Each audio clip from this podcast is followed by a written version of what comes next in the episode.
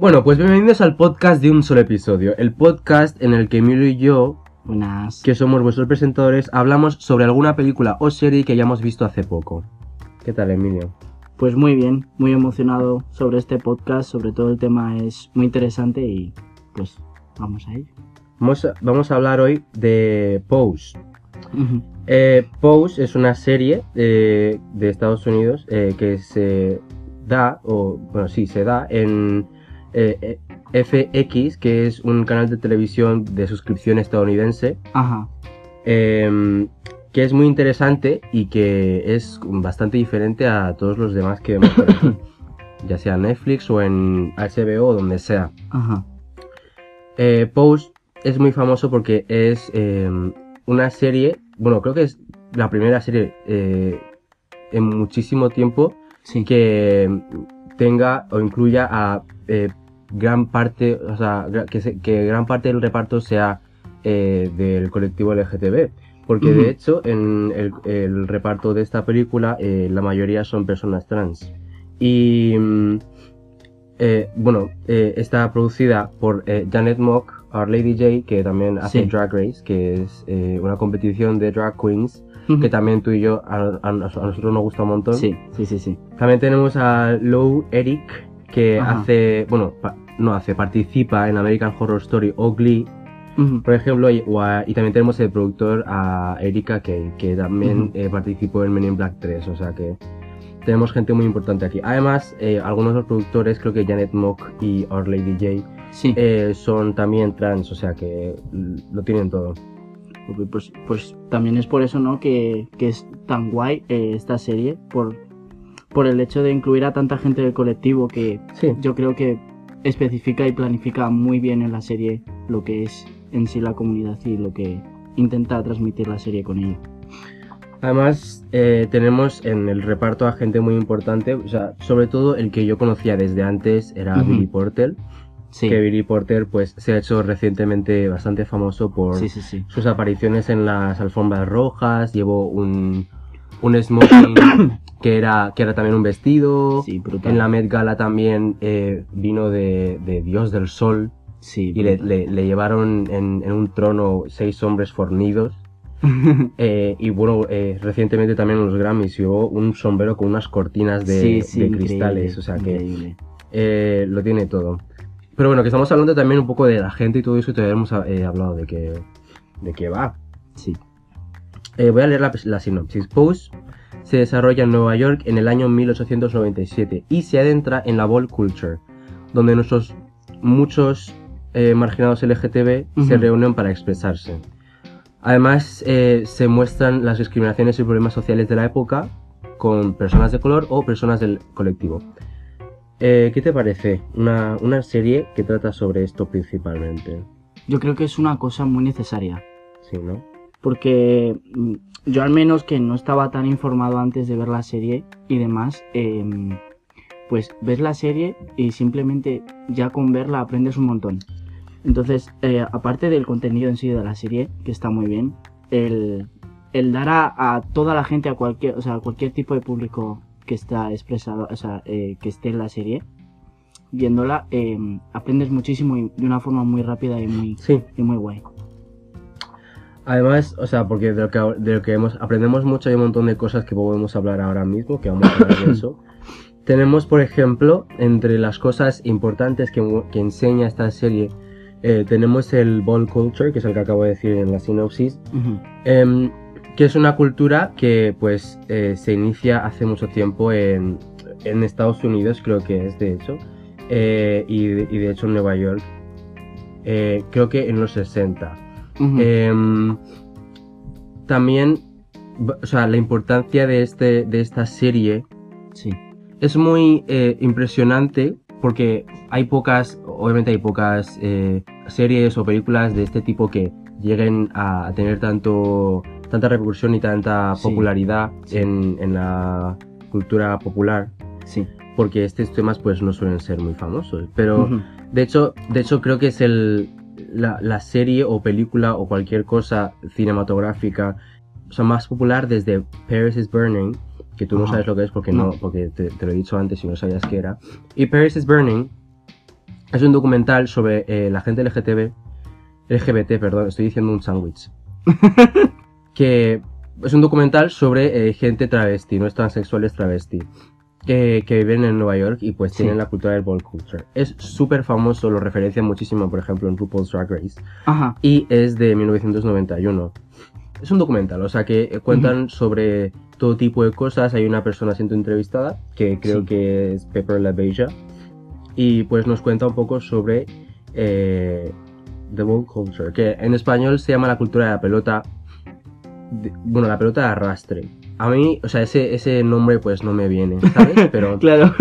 o sea, la cultura de la pel- de la pelota, no sé. Pero oye. Eh, la, esta, esta cultura, la, la ball culture, es eh, mu- muy importante en la historia de- del colectivo porque es, esa y se inició para proteger a la gente de nuestro colectivo. Básicamente, las personas eh, marginadas de, o sea, de sus casas, de sus familias, siempre eh, iban a casas Lo que se llamaban casas, eh, que es- lo- la- las casas eran grupos de, de personas marginadas que pues tenían dentro de, de ella un- una jerarquía y había quien, Sí. quien era la, la cabeza de la casa. Eh, y pues por ejemplo la cabeza de la casa podía- o sea a las cabezas de la casa se le podía se le solía llamar eh, madre o padre. Por ejemplo yo qué sé tenemos la, mm, la canción de RuPaul, de RuPaul que se llama Call Me Mother Y estas familias, estas casas, eh, pues estaban hechas, pues eso, de, de gente marginada Sí. y que se entendían todos entre ellos y eh, terminaban viviendo en las mismas, en los mismos hogares Sí. y mm, muchas de estas casas se dedicaban a em, la ball culture, que consistía también en las pasarelas que hacían eh, ellos en sus propias reuniones, porque tenían sus locales y todo eso que eran Sí. secretos y en estos, en estos locales pues hacían eh, concursos de... no- o sea, porque en español es más complicado, o sea, no sé cómo decirte algunos de los términos, porque, Ajá. ¿sabes? Pues no, no quiero traducirlos mal, pero tenemos de, de baile, Sí. de moda, de cuerpo Ajá. y un montón de categorías que de ahí vienen las canciones y también la, la expresión category is Ajá. Y pues en estas competiciones básicamente pues si era de baile pues habían personas que competían por baile y eh, siempre había trofeos que ganar y, Sí. y no solo había trofeos que se conseguían cada día, también había eh, trofeos pues que se podían conseguir como madre del año Sí. eh, o bueno pa- madre padre lo que sea o sea jefe de la casa del año Ajá. eh, y eso es, pues, eh, eh, este espacio en el que ellos estaban, pues era como su lugar para, para reunirse y hacer lo que querían. Muy interesante. Sí, o sea, yo, por ejemplo, cuando cuando eh, se me explica ahora en la actualidad el, el que, la, que, la, que la comunidad siempre intenta estar súper protegida y tener sitios donde sentirse seguros y demás, y ver que no es una cosa de ahora, que es una cosa que se lleva haciendo siempre, Sí. es una cosa que, que, que yo que realmente pues no, no sé mucho de esto, pues eh, aprender cada vez más de esto es te hace sentir mejor como persona y aparte de decir, joder, si me pasa algo tengo a, ¿sabes? Alguien que me pueda apoyar Claro. o alguien que me, Alguien que te que me sepa decir, claro. Claro. Justo, justo eso, sí. Además, en esta serie, así sin tener mucho spoiler, también es un tema que se trata un montón, porque hemos dicho pues que está eh, em, desarrollada alrededor de la gente de nuestro colectivo, pero aparte de eso también está muy enfocada en la gente de color. Sí.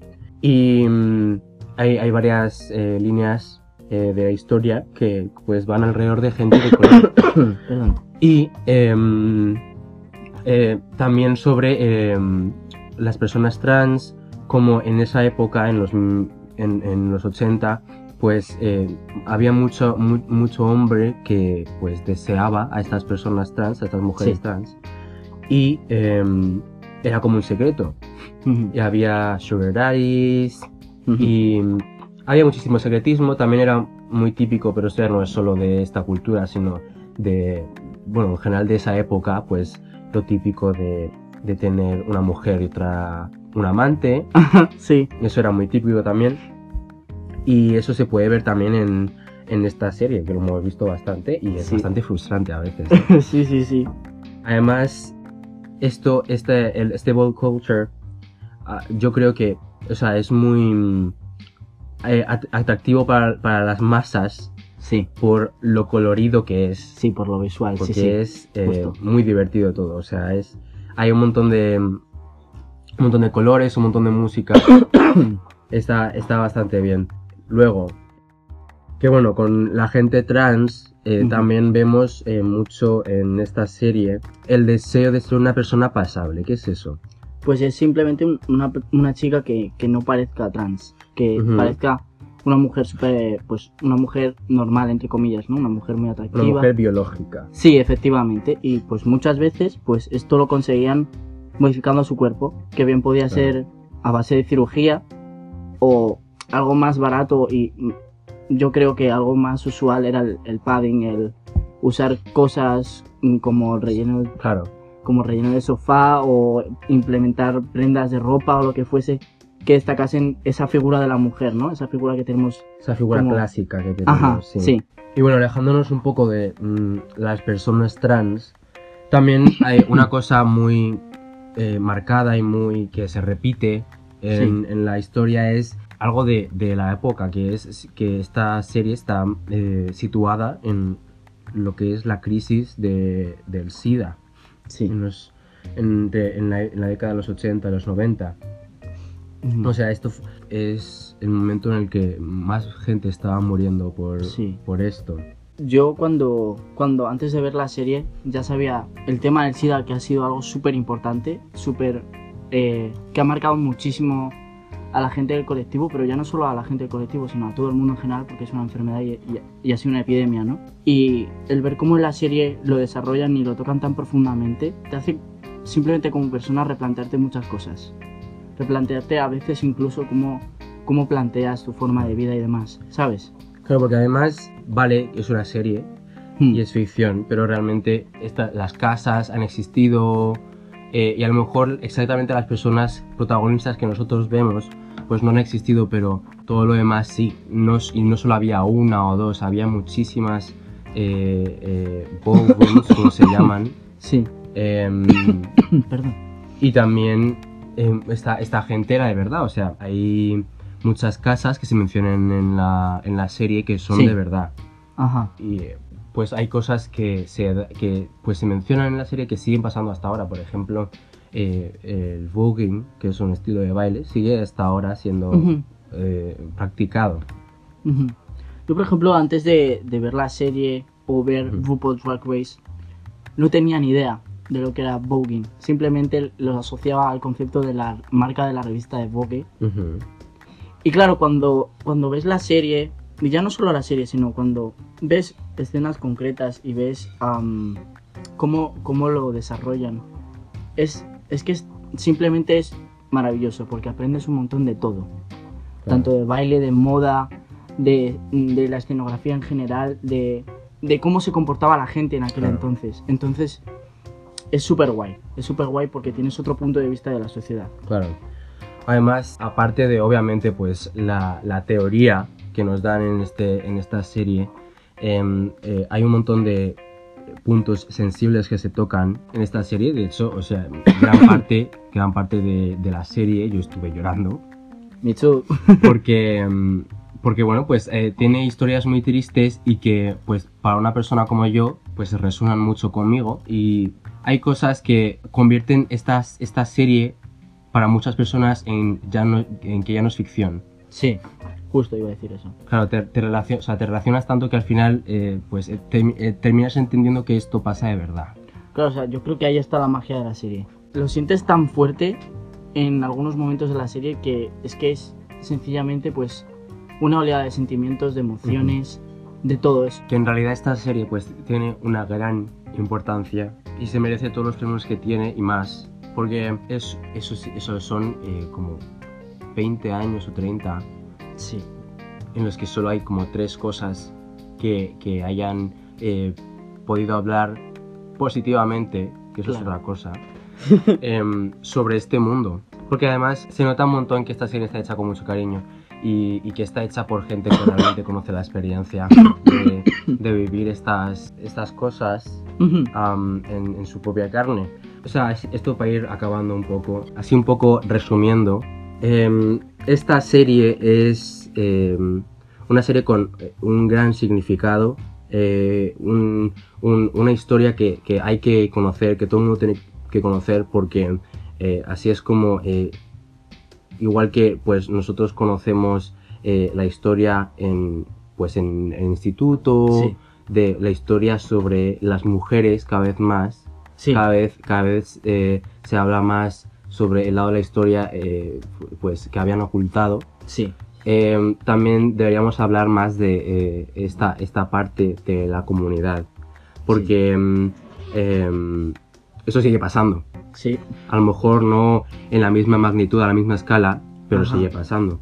Aparte de este mensaje, me parece increíble eh, hayan eh, llamado a tantas personas de este colectivo, porque es que incluso la, eh, hay gente que, o sea, no solo las personas trans, hay mucha Ajá. gente también que, pues, pues es homosexual o bisexual o lo que sea, ajá, que también participa en esto. Todo eso se nota y eh, por eso han conseguido entregar el mensaje tan naturalmente. eso es, sí.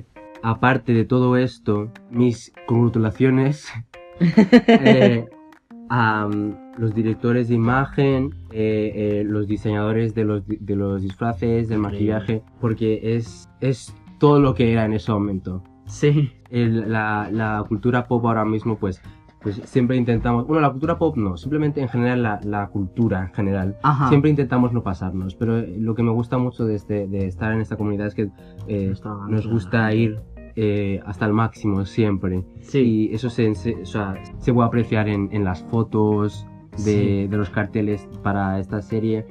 En todas partes se puede apreciar. Y es, es algo que me parece muy importante de, de nuestra comunidad y está muy, muy bien representado. sí, Bueno, nos estamos quedando sin tiempo. sí, la verdad es que sí. Em, así que, bueno, que yo os lo recomiendo un montón. Sí, Tiene en Rotten Tomatoes un 96%, o sea que yo creo que bastante bien. sí, la verdad. Y mm, bueno, pues os vemos en el siguiente podcast. Chao.